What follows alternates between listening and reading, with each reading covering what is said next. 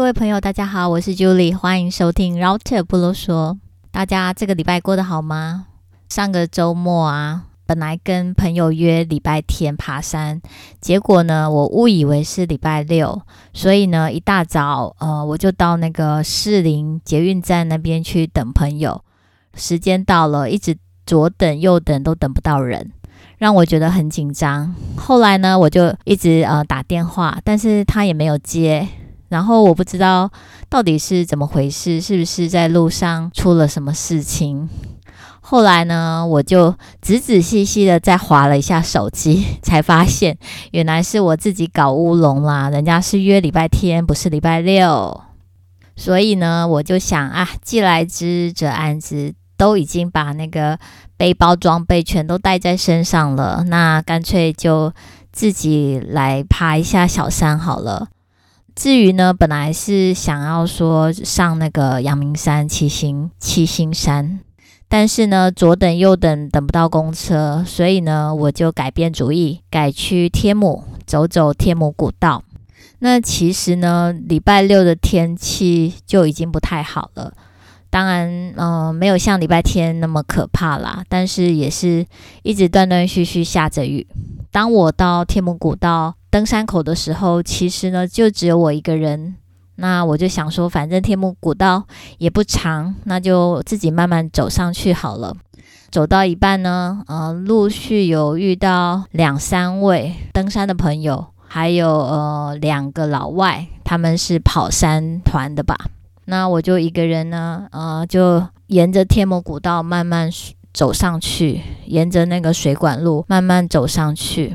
那大家知道天母古道，只要克服了那个 很陡的那一段陡坡之后呢，就是一片的平坦，走起来非常的舒服。那嗯，其实那一个平坦的地方，很多地方都积水了。其实就觉得我心里就觉得好像不是太妙。我就呢想说，那就呃从天母古道走完就好了吧。我就走走走走，终于呢走到那个富山路还是爱山路，就是走到天母古道到那个呃文化大学那边的出口，登山出口。我就想说，本来想说还野心勃勃，想说是不是该继续爬一下纱帽山呢？但是呢，那时候风突然就非常的大，可能是风口吧，就风一直狂吹，那雨也于是也变大。我就想说，哇，我全身都已经淋湿了。其实我也没带雨衣，就是沿路我都一直撑着一把，用手拿着一把小雨伞这样爬上山的。嗯，那背包全都湿了，其实真的蛮狼狈的。我就想说，算了啦。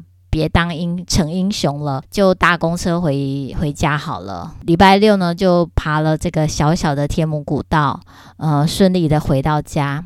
结果呢，没想到礼拜天，呃，可能是因为台风过境，共伴效应，暴风雨更大了。大家都知道，台北啊、宜兰各地都发生，陆续发生了。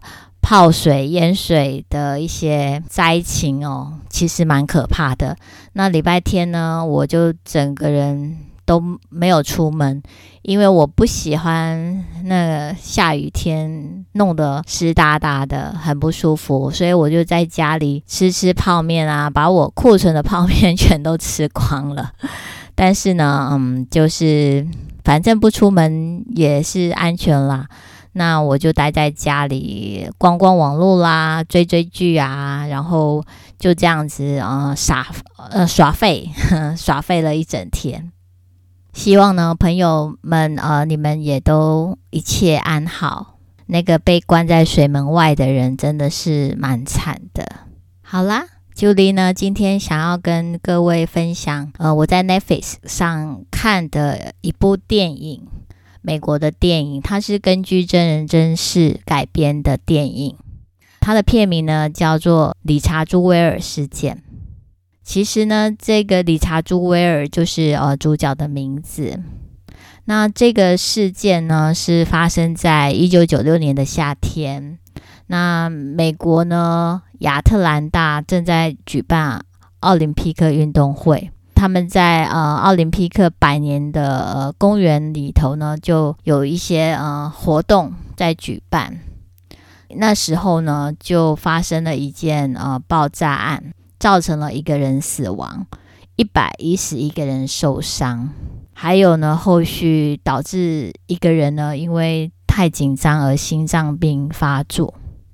那这件呃爆炸案呢，引起全球的关注，所以呢，美国的 FBI 呀、大阵仗的规格要来呃追缉这个凶手，因为呢，这个会发生爆炸案，让这些警察探员呢也非常没有面子，就表示他们失职嘛，他们在现场竟然没有防止这件爆炸意外的发生。那当时呢，在呃爆炸现场呢，有一位热心救人的保全人员，他呢就是理查·朱威尔。他呢一开始呢在现场，他是第一个发现那个呃可疑的爆裂背包，所以呢他就照着他的职业 SOP 保全的 SOP，请大家疏散，去呼叫那个呃处理爆破物的人员来现场。这个爆炸案发生后呢，他被各大媒体报道说：“哇，他真的是一个英雄啊！”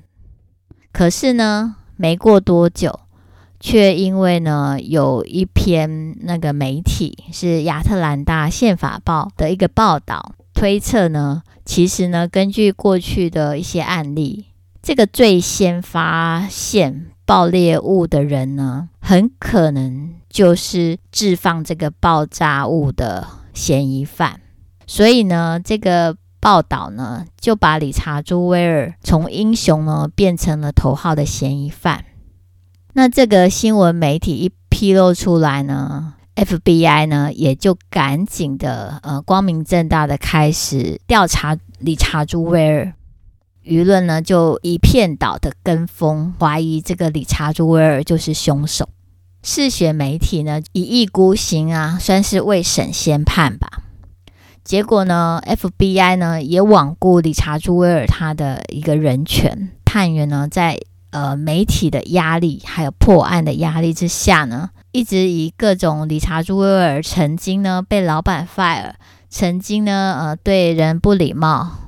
或是曾经诶有一个很好的朋友，还有他长期呢都是跟他妈妈住在一起，所以他是妈宝，很有可能呢就是这样的性格的人呢，就是这种会呃放爆裂物的人，就是反社会人格，各种的猜疑，甚至呢还透过一些窃听器诱骗理查·朱威尔的方式，逼他录取一些口供来调查理查·朱威尔。让他正常的生活，他也没有办法去工作了。而且呢，媒体呢一天到晚就守候在他家门口。他呢跟他妈妈呢相依为命，他妈妈呢也因而就是形成很大的压力，等于说他们的生活二十四小时完全被监控。而且呢，甚至 FBI 的探员去他家搜索，把他老妈的一些什么私人的衣服啊、内衣啊，还有什么微波便当盒啊，什么都搬去调查。对他们来说呢，简直就是一种羞辱跟践踏。那理查·朱威尔本来是一个很老实又很木讷的人，他一直呢奉公守法，而且呢他。把那个 FBI 呢看成是神一样的对待，他很相信国家的公权力，从来就不会质疑说，哎，这个宪法或或者是这些警察或是 FBI 探员在侵害他的人权，所以呢，他从来就不知道该怎么去捍卫自己的权利和怎么样才能够为自己辩驳。后来呢，理查·朱威尔走投无路啦，他就想起说，诶，他以前工作的地方有认识一位律师，所以呢，他就打电话给一位律师，请这位律师呢来帮他，问他该怎么做。那这位律律师呢，就是非常相信理查·朱威尔的人格，他在这个时候呢，就选择挺身而出，帮助他呢洗刷冤屈。其实呢也非常的伟大啦，因为很多人在这种情况下根本就不想要帮他，而且也没什么赚头。后来呢，所幸呢，在这个律师的帮助之下，理查·朱维尔终于呢洗刷了他的冤屈，并且带来最后的正义。这件事呢，很明显让我们看到媒体杀人的现象。其实呢，跟台湾现在的媒体乱象一模一样。媒体呢，今天哦未审先判哦，就说诶，这个人可能就是凶手啊，这个人怎么样怎么样怎么样，害的那些无辜的受害者，他们的人权啊跟名誉啊，一瞬间就被抹黑。前一阵子好像三重地区嘛，有发生那个警察抓错人的事件。他看到一个民众只是出来好像买个东西，就把他抓起来乱打一通。然后这个无辜的民众，他的头部啊，还有耳朵啊，都遭到那个警察的重击，导致出血跟撕裂伤。然后呢，甚至还被上铐带回警警局调查。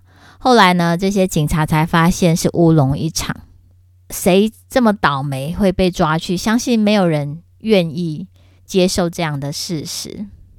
虽然说呢，执法人员是有破案的压力啦，但是也应该要谨守这种道德的分际，不能够滥用执法的权力，导致无辜的民众人权受害。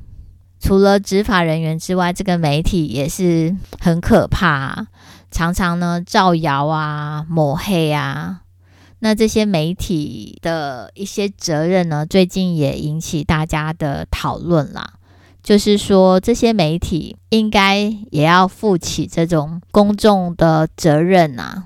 还有这个媒体如何来试读，民众呢要如何去看清楚这个媒体说的是真相还是谎言，值得我们大家。一起努力关注的一个很严重的议题，而且呢，过去一直呃放任言论自由，但是呢，言论自由也是有它的限度，不能够侵犯他人的权利，而且呢，也不应该是无限上纲、无耻的造谣的。其实理查·朱威尔事件呢，这个真人真事，它虽然是在一九九六年发生的。到距离现在已经过了二十年，但是呢，电影导演呢却认为，在现今的这个社会，其实这样的事情呢也很容易发生。所以呢，他好像是在嗯，二零二零一七还是二零一七还是二零一八，反正就是这几年才拍的这这部电影。导演呢，主要就是希望能够提醒大家，任何人呢都有可能在一瞬间呢就会被媒体的错误指控所击倒，或是侵犯到我们的人权。那希望呢借由这部电影让大家能够有所警惕。我觉得呢这部电影呢也在提醒我们，一定要破除这个刻板印象。对别人的一些偏见，在没有弄清楚事情的真相之前呢，绝对不要未审先判，尤其是也不要当网络上的那个键盘手。尤其呢，在现在这种网络言论无远佛界啊，当你呢在那边带风向或是误传谣言的时候，谁晓得这个伤害会有多可怕？这是我看呃理查·朱维尔事件这部呃电影的一个小小的反思，那给各位朋友参考喽。好了，我今天呢就跟朋友们聊到这喽。假如喜欢我的频道的话，欢迎帮我按赞、分享，还有给我五颗星的评价哦。我们下次见喽，依旧です，拜拜。